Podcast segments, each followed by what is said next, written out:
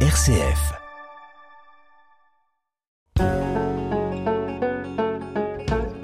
Parlons patrimoine. Erika Walter, RCF Charente. La romance s'exprime pleinement sur le territoire du Ruffécois. Les exemples ne manquent pas, à travers, entre autres, de nombreuses églises et des édifices religieux à Courcôme, Nanteuil-en-Vallée, Ruffec ou Verteuil. Pour mettre en valeur cet art roman, un engagement fort et différents outils. Aurélie Vigné, bonjour. Bonjour. Alors vous êtes, vous, responsable service patrimoine tourisme de la communauté de communes Val-de-Charente. On va donc parler avec vous d'art roman, parce qu'évidemment cet art roman, il est présent dans le Ruffécois. Et il y a une vraie volonté, alors qui n'est pas nouvelle, hein, mais de valorisation, de mieux faire connaître effectivement ce patrimoine de l'art roman. Alors ça se traduit euh, peut-être d'autant plus là avec une exposition notamment qui va euh, tourner de manière régulière un peu partout sur le territoire. Donc euh, cette exposition qui s'appelle L'art roman en Ruffécois. Oui. Et puis beaucoup d'autres outils euh, aussi en plus. Alors est-ce que vous pouvez nous expliquer finalement tout ce travail qui est déjà engagé depuis plusieurs années véritablement autour de cet art roman et un travail on va dire aussi commun? Et ça c'est important oui. d'un territoire véritablement du Ruffécois en fait, c'est né d'une volonté. C'est l'Office de tourisme qui, à, l'origine, nous a sensibilisés. Nous, les deux communautés de communes euh, du Nord-Charente, hein, on travaille en collaboration avec la communauté de communes Cœur de Charente pour mettre en valeur ce, ce patrimoine roman. En fait, c'est un, territoire touristique, le Ruffécois, qui a décidé de, de mettre en valeur son patrimoine roman. Donc, c'est né en fait déjà d'une volonté de mettre en valeur ce patrimoine et puis euh, euh, d'une volonté commune de, de deux communautés de communes en fait qui ont signé une entente interterritoriale en février 2020 pour valoriser le patrimoine local qui a pris la forme d'une valorisation sous deux axes le patrimoine roman et le patrimoine néolithique.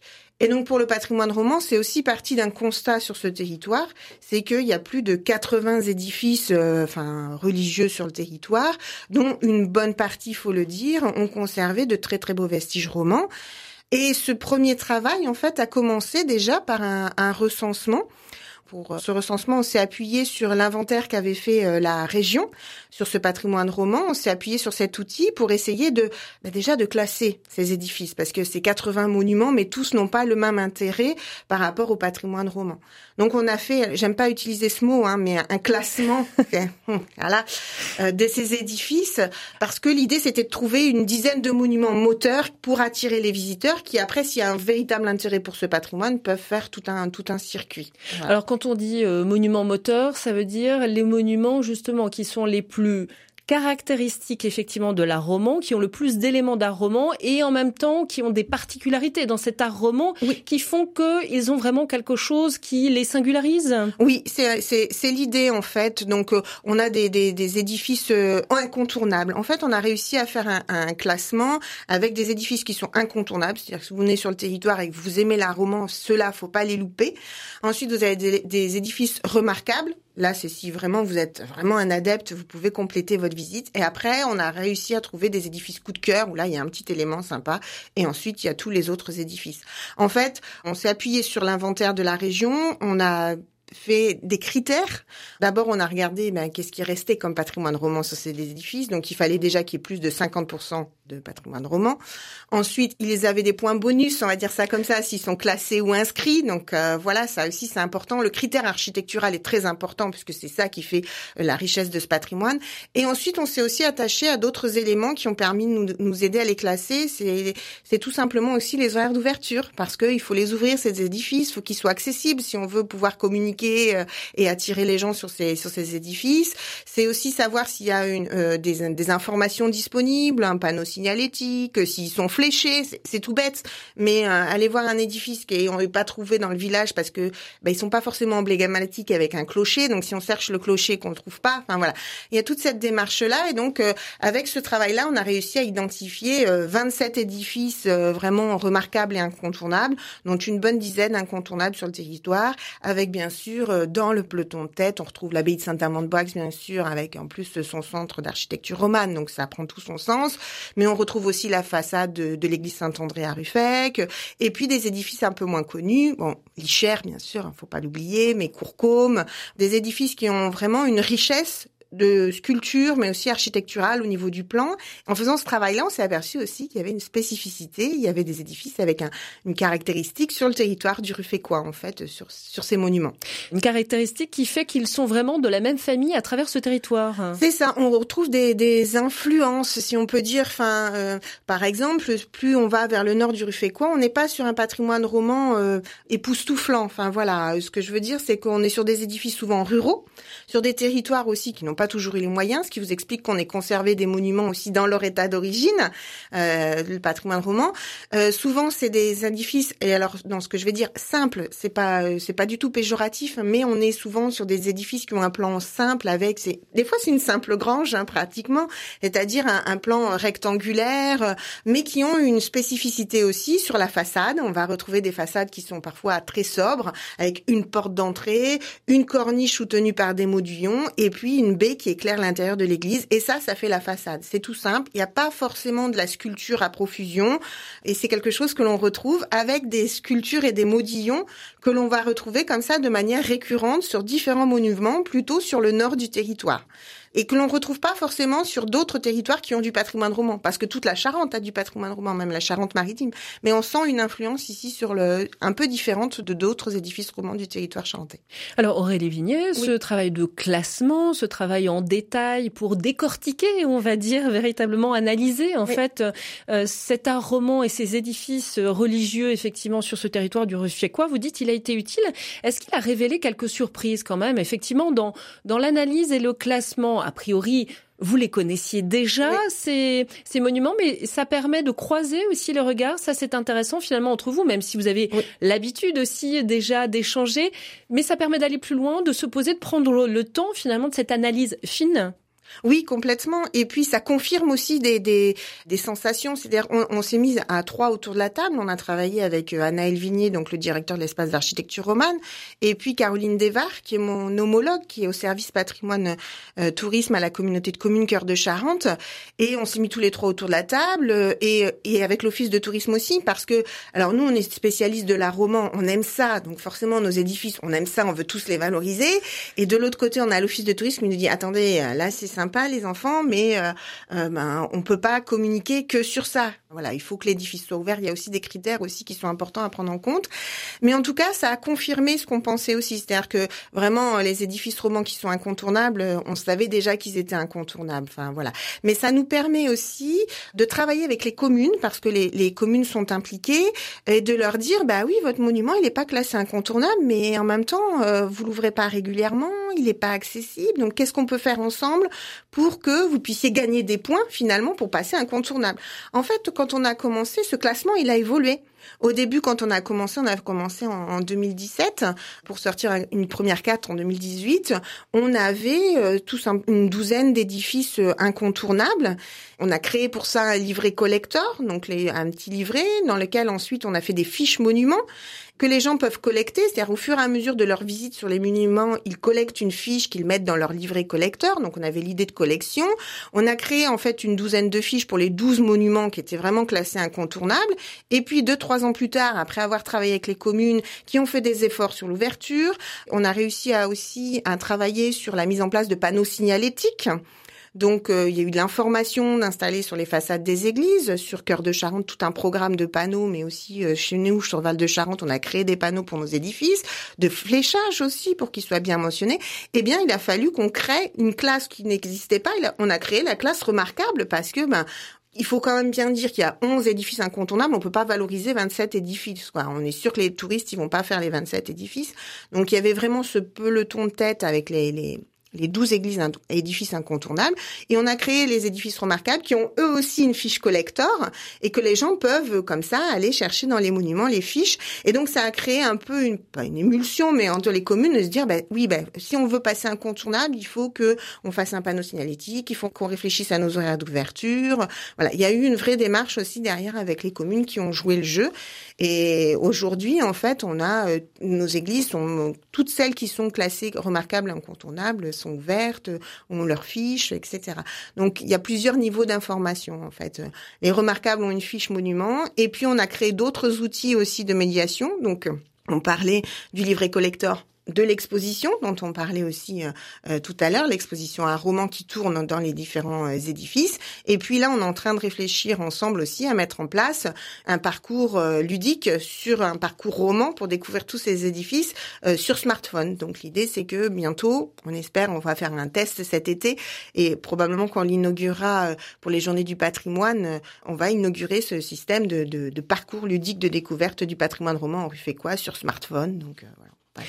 Mais Aurélie Vignier, c'est ce que vous soulignez, c'est bien la dimension de cohérence de territoire, c'est de là que c'est parti aussi, hein, cette envie des acteurs, on va dire, des communautés de communes de ce territoire du Ruffécois. Donc c'est bien une dimension euh, de dynamique, de cohérence de territoire, et, et donc euh, finalement tout le monde avance ensemble. Et quand vous dites il y a cette prise de conscience, il y a cette envie aussi de certaines communes à travers euh, leur municipalité, et eh bien du coup de faire l'effort, et, et, ça marche, enfin ça a cet effet positif. Oui. donc là c'est bien cette démarche collective finalement, fédératrice. Oui, en, fait au début quand on s'est mis autour de la table avec l'office de tourisme, l'idée c'était de le valoriser. Alors bien sûr on a tout de suite pensé à faire des visites guidées, des, des randonnées, des, enfin voilà tout ça tous les étés il y a un programme qui est euh, de, de visites, de spectacles aussi maintenant euh, euh, l'été donc tous les étés, il y a une programmation, un roman spécifique sur le territoire. Puis ensuite, on a créé ces outils et donc ça fait euh, émulation. Tout le monde s'est un peu emparé de ce de ce patrimoine roman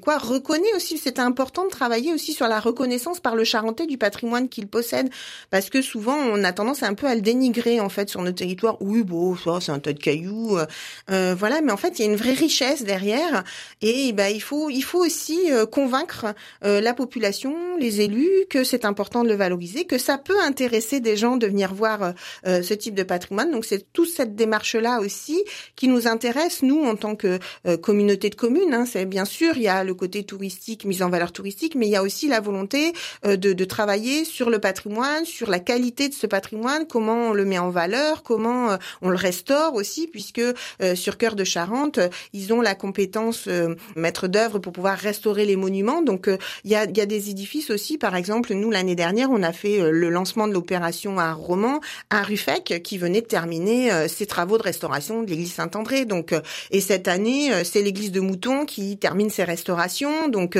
voilà, il y a aussi tout ce côté ben, accompagnement sur les travaux, sur la mise en valeur touristique. Donc, c'est ça qui est intéressant. Patrimoine. Erika Walter.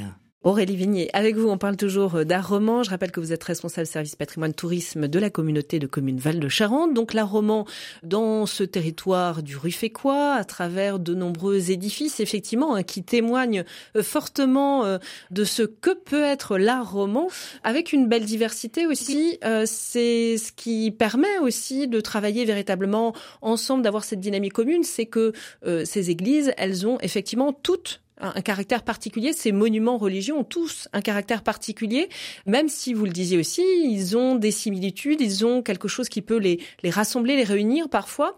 Mais donc c'est ça qui est intéressant aussi, même si vous avez dit que évidemment les personnes qui viennent voir de l'art roman vont pas forcément euh, voir l'intégralité des sites, mais malgré tout il y a cette possibilité d'être surpris d'église en église, de monument en monument. Oui, complètement. On a une, une richesse au niveau du plan déjà, ne serait-ce que du plan de nos églises on a des édifices qui se retrouvent en, croix latine avec un, cœur semi-circulaire, euh, des bras de transept avec des absidioles. On a des plans complexes, à des plans très très simples, c'est ce que je vous disais. On va avoir une richesse aussi dans la sculpture. Euh, on a des façades euh, historiées comme à Ruffec ou à Saint-Amand-de-Boix, mais après on a des façades très très sobres où finalement on cherche la sculpture. Donc ça va d'un extrême à l'autre.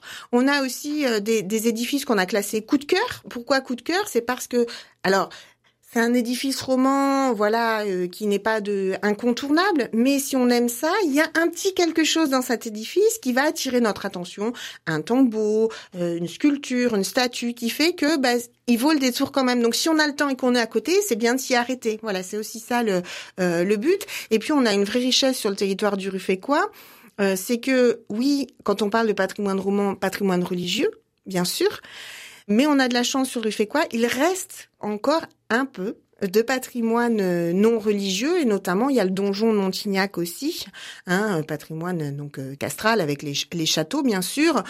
D'autres sites qui sont pas forcément visibles, mais qui ont été très importants pour l'histoire et la connaissance de ce patrimoine. Je pense au castrum d'Andonne sur Villejoubert. Donc voilà, on a aussi une richesse aussi historique. Et puis on l'a souvent oublié, on l'oublie souvent, euh, mais on a des personnages importants qui sont passés sur le territoire du Ruffécois, notamment euh, sur Montignac. C'est Richard Coeur de Lyon et Aliénor d'Aquitaine quand même. Donc euh, personnages importants qui sont passés par chez nous et dont parfois les gens ont oublié. Mais donc c'était aussi l'objectif de toute cette mise en valeur, c'est de redonner recontextualiser tous ces monuments au sein d'une époque aussi. Et c'est vrai que quand on fait nos visites de monuments l'été, euh, alors c'est souvent des églises, bien sûr. L'idée, c'est de valoriser des églises qui ne le sont pas toujours. Donc des fois, ben, quand on arrive devant l'édifice, on cherche un peu où est le patrimoine roman, mais c'est le but du guide aussi d'apporter euh, une connaissance, de réfléchir ensemble sur euh, sur le monument, comment il pouvait être à l'époque romane, comment il a été transformé, etc. Et on aime bien terminer la visite par un petit texte de l'époque romane. Donc on prend un texte du, du 10e, 11e siècle et puis euh, on termine la visite par ce texte. Ça permet de découvrir aussi euh, un mode de vie, un mode de pensée aussi que l'on n'a plus, qu'on a perdu. Et donc voilà, c'est toute cette richesse-là euh, qui est mise en avant à travers les visites et la valorisation.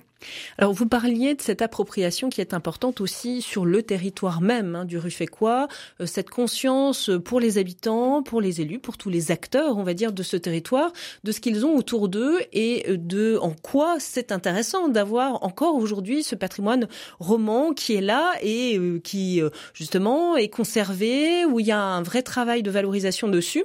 Comment vous voyez effectivement depuis plusieurs années qu'il y a, on va dire, une intensification dans la valorisation, comment l'appropriation fonctionne effectivement pour le territoire lui-même. Comment ça parle? Comment les gens effectivement réagissent finalement par rapport à cet art roman? Souvent, quand on est en, en visite, il y a le, le, le côté surprise. Comme c'est des édifices qui sont pas souvent euh, mis en valeur, qui n'ont pas souvent euh, de d'animation ou de spectacle, quand il y a une visite, souvent ça mobilise les habitants. Ils se disent, bah alors si on fait une visite, c'est qu'il doit y avoir quelque chose d'intéressant. Non, ils viennent et euh, on est sur le mode de la discussion et de la découverte. Hein. Il y a une découverte pour les habitants de se rendre compte que ah bah oui, on, nous on savait que notre église était bien, mais c'est bien que vous fassiez une visite chez nous parce que nous il y a jamais rien qui se passe. Donc il y a ce côté-là aussi d'aller au contact de l'habitant, de montrer que le patrimoine est intéressant. Est-ce que c'est souvent des édifices qui n'ont pas été étudiés non plus euh, par les historiens de l'art parce que euh, ben, ils sont plus sobres, il n'y a pas une connaissance historique de ces monuments aussi. Donc il y a une difficulté aussi à parfois les faire visiter. Des fois on se dit mais qu'est-ce qu'on va bien pouvoir raconter? Et on arrive avec la lecture du patrimoine bâti, avec les, enfin voilà, au fur et à mesure à communiquer sur ces monuments, à apporter aussi une connaissance. Et puis euh, il y a aussi des visiteurs qui nous suivent. En fait, on est en visite depuis 2017. Et depuis 2017, on a des gens qui se fidélisent tous les ans. On attend votre programme. Quand est-ce que vous le sortez Et qu'est-ce qu'on va visiter cette année? Et j'ai loupé l'année dernière, mais je vous voilà. Donc, ça marche. Il y a vraiment cette idée, effectivement, de, de, de personnes qui euh, deviennent complètement conscientes et qui en redemandent plus finalement, de comprendre, de savoir, d'observer mieux, de comprendre mieux. C'est ça. Et on capte des gens, alors bien sûr du territoire des habitants, mais aussi des gens d'Angoulême qui font le déplacement, parce qu'on est quand même sur le Nord-Charente. Peut y avoir parfois euh, bah, des gens, des, fois ils se perdent hein, pour venir nous voir et nous dire j'ai eu des difficultés à vous trouver. Oui, mais vous êtes à bon port, vous inquiétez pas. Et des gens qui nous disent aussi mais moi je serais jamais venu jusqu'ici euh, bah, s'il n'y avait pas eu votre visite quoi. Donc on se rend compte qu'il y a vraiment tout ce travail là de connaissance aussi qui est important.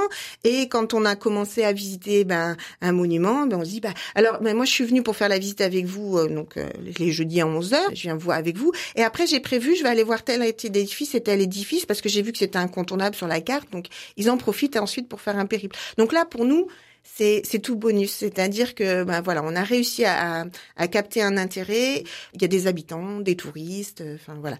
Et aujourd'hui, on est en train de se poser la question parce que ben, depuis 2017, on a tourné. Presque tous les édifices maintenant euh, sont ont été vus, ont eu une visite guidée, et maintenant se dire ben voilà, on a des outils qui existent, on a des panneaux d'information, on a maintenant le livret collector, on a l'exposition qui tourne tout l'été et même même hors période estivale parce que tout l'été on privilégie pour qu'elle soit visible dans les édifices romans, mais en période hivernale, elle est déjà allée au collège de Mansle, elle est déjà allée dans un EHPAD, elle est déjà allée euh, à l'espace d'architecture man. Donc voilà, elle tourne en fait, elle est gratuite et elle tourne cette exposition, donc euh, elle est visible. Et puis on va avoir euh, normalement cet été notre application, notre parcours ludique sur sur téléphone portable. Donc on évolue et la question se pose. On se demande si on va continuer à faire nos visites parce que finalement, ben, on n'a pas arrêté parce qu'il y a des édifices, ça fait déjà la deuxième fois qu'on vient les voir. mais il y avait encore un intérêt pour les gens. On arrive quand même à avoir des gens qui nous disent bah oui, je l'ai loupé la première fois, donc euh, je viens cette fois-ci. Donc on continue, mais on se dit qu'à un moment donné, c'est vrai que bah on aura fait tous les édifices, euh, on n'apporte pas du nouveau à chaque fois qu'on fait une visite aussi. Il hein, faut que voilà, faut que la, la, recherche évolue aussi, et donc bah, peut-être qu'on fera une pause à un moment donné, se posera la question, et peut-être qu'on passera à un autre type de patrimoine. Est-ce que l'idée, c'est de faire aussi euh, avec ces livrets collecteurs et cette mise en valeur, de travailler sur d'autres types de patrimoine? On travaille d'ailleurs avec la communauté de communes Cœur de Charente sur le patrimoine néolithique en quoi donc voilà, et on crée les mêmes outils. Et puis là, on est en train de se, se poser la question sur qu'est-ce qu'on fera après le patrimoine roman. Alors l'idée, c'est pas de l'abandonner puisqu'il y a tous ces outils qui existent, mais c'est euh, de se dire, ben, passons à un autre patrimoine puisqu'il y a d'autres patrimoines aussi intéressants sur le territoire. Et cette démarche de mise en valeur par de l'animation, etc., par, pour faire connaître aux habitants, permet aussi de sensibiliser, de restaurer, de, enfin voilà, c'est toute cette démarche-là qui est intéressante. Oui, puis Aurélie Vignet, tout ce travail, on va dire vraiment euh, quand même. Euh, euh, focalisé là sur un patrimoine, en l'occurrence le patrimoine de l'art roman, il va servir forcément aussi sur les autres types de patrimoine, c'est-à-dire que la population aussi, elle a de nouveaux repères, elle a une compréhension, elle a le sens de l'observation aussi peut-être un peu aiguisé maintenant, et cette envie, cette soif aussi, vous le dites, il y a une habitude qui a été prise, j'en veux plus, je veux comprendre plus, donc ça, euh, il faut pas perdre évidemment euh, cette dynamique-là, mais en tout cas c'est là, ça a été travaillé, ça a été compris, et il y a cette envie. Oui, il y a cette envie. Et puis même, il y a une envie aussi, alors ça c'est très, c'est très égoïste, mais il y a une envie aussi, euh, une, amitié qui s'est créée aussi entre les deux communautés de communes de, de travail et une méthode aussi qui s'est mise en place. Donc l'idée c'est de mettre cette méthode-là, cette amitié au bénéfice d'autres, d'autres patrimoines qui méritent aussi une valorisation. Les communes aussi qui se sont impliquées parce que, alors là on parlait du patrimoine roman, mais on a euh, euh, d'autres édifices qui sont pas du tout romans. Donc il y a des communes qu'on n'est absolument pas allé voir parce qu'ils sont pas romans, donc à un moment donné, on peut pas aller les voir. Et donc, du coup, l'idée, c'est aussi de, de, faire tout le tour des communes et d'aller voir tout type de, de, de, patrimoine à terme. Donc là, on est parti pour 20 euh, ans de plus, si tout va bien, et si on est suivi. Vous disiez effectivement par rapport aux, aux habitants, donc le, le, le, travail, effectivement, il est là. Par rapport aux touristes, vous parliez aussi des touristes hein, qui mm. viennent sur ces visites ou autres l'été. Comment ça prend? Comment vous voyez aussi l'intérêt euh, pour cet art roman qu'on peut effectivement euh, trouver ailleurs? Il y a quand même euh, des touristes qui sont vraiment friands d'art roman, d'édifices, euh, qui témoignent de cet art roman.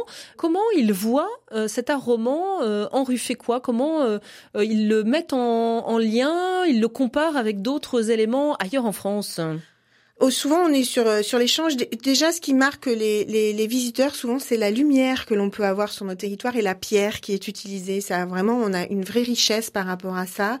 Ensuite, c'est la, la, la, sculpture et le fait de les mettre en valeur, tout simplement. Ils apprécient, ils viennent, ils viennent les observer. Et puis, il y a des, des, des spécificités sur les formes, euh, les, la sculpture qui est choisie, sur les sculpteurs qui ont été utilisés. On peut faire des parallèles. Par exemple, euh, on s'est aperçu que euh, les personnages qui étaient sculptés sur la façade de Ruffec ressemblent étrangement à ceux de la façade de la cathédrale d'Angoulême. Et on sait aussi qu'il y a un parallèle avec euh, la, la, façade nord du bras du transept nord de, de Saint-Amand de Boix. Donc on arrive à faire des parallèles comme ça. Et donc euh, c'est vrai que les visiteurs bah, retrouvent des choses qu'ils ont vues ailleurs, mais avec des spécificités, avec euh, un, patrimoine qui peut être un peu moins riche parfois, mais qui a un vrai intérêt historique. Enfin voilà. Vous dire pourquoi ça fonctionne, je, ne saurais pas vous dire, mais ils sont amateurs de pierre, ils sont amateurs de lumière, ils sont amateurs de, patrimoine et d'histoire et, et, ils aiment faire le tour et c'est les retours que l'on peut avoir, donc euh, parfait. Oui, parce que cette dimension, en tout cas, vous le disiez aussi, vous le soulignez, cette dimension de parcours fonctionne bien. Évidemment qu'on ne fait pas l'intégralité, effectivement, mmh. des édifices, notamment religieux, de l'art roman ruffécois, mais en tout cas, on fait un édifice et on en fait un deuxième, un troisième, un quatrième. Cette dimension-là, elle existe et, il y a cette envie, là aussi, cette envie, elle se traduit effectivement par l'idée de voir plusieurs monuments. C'est ça, c'est l'idée quand on a fait cette carte aussi, c'est de dire, ben, quand on est quelque part, ça se trouve à 5 kilomètres à côté, il y a aussi un, un, autre édifice qui vaut le détour, quoi. Et souvent, eh ben, on, on, fait un, secteur en fait. Voilà, on vient dans le Nord-Charente, mais il y a quatre cinq églises, il y a un petit paquet, une petite grappe là, et donc du coup on va pouvoir faire tous ces édifices. Et sur le chemin du retour, si on regarde la carte, ah ben finalement on va peut-être faire une pause là et une pause là. L'idée c'est vraiment de se faire un, circuit et de pas avoir un seul édifice, parce que c'est vrai que si on vient d'Angoulême pour faire une église dans le Nord-Charente, c'est un peu dommage, euh, parce que des fois c'est des petits édifices, c'est un petit écrin, un petit édifice, on reste une demi-heure, trois quarts d'heure sur le site c'est dommage d'avoir fait euh, trois quarts d'heure de route pour finalement rester trois quarts d'heure sur place. Ça, on l'entend. Mais du coup, de se dire, bah, je vais là, mais finalement, il y a quatre, cinq édifices autour qui sont intéressants aussi, qui ont un intérêt. Tout de suite, bah, ça motive davantage la visite et la sortie. Voilà, donc il ne faut pas hésiter à découvrir, à mieux connaître cet art roman donc euh, en rue Fécois avec tous ces outils qui existent, euh, qu'on peut notamment aussi retrouver en version numérique hein, sur euh, les sites des communautés de communes Val de Charente et Cœur de Charente. Hein. C'est ça. Merci beaucoup à vous Aurélie Vignet. Je rappelle que vous êtes responsable service patrimoine tourisme de la communauté de communes Val de Charente. Merci.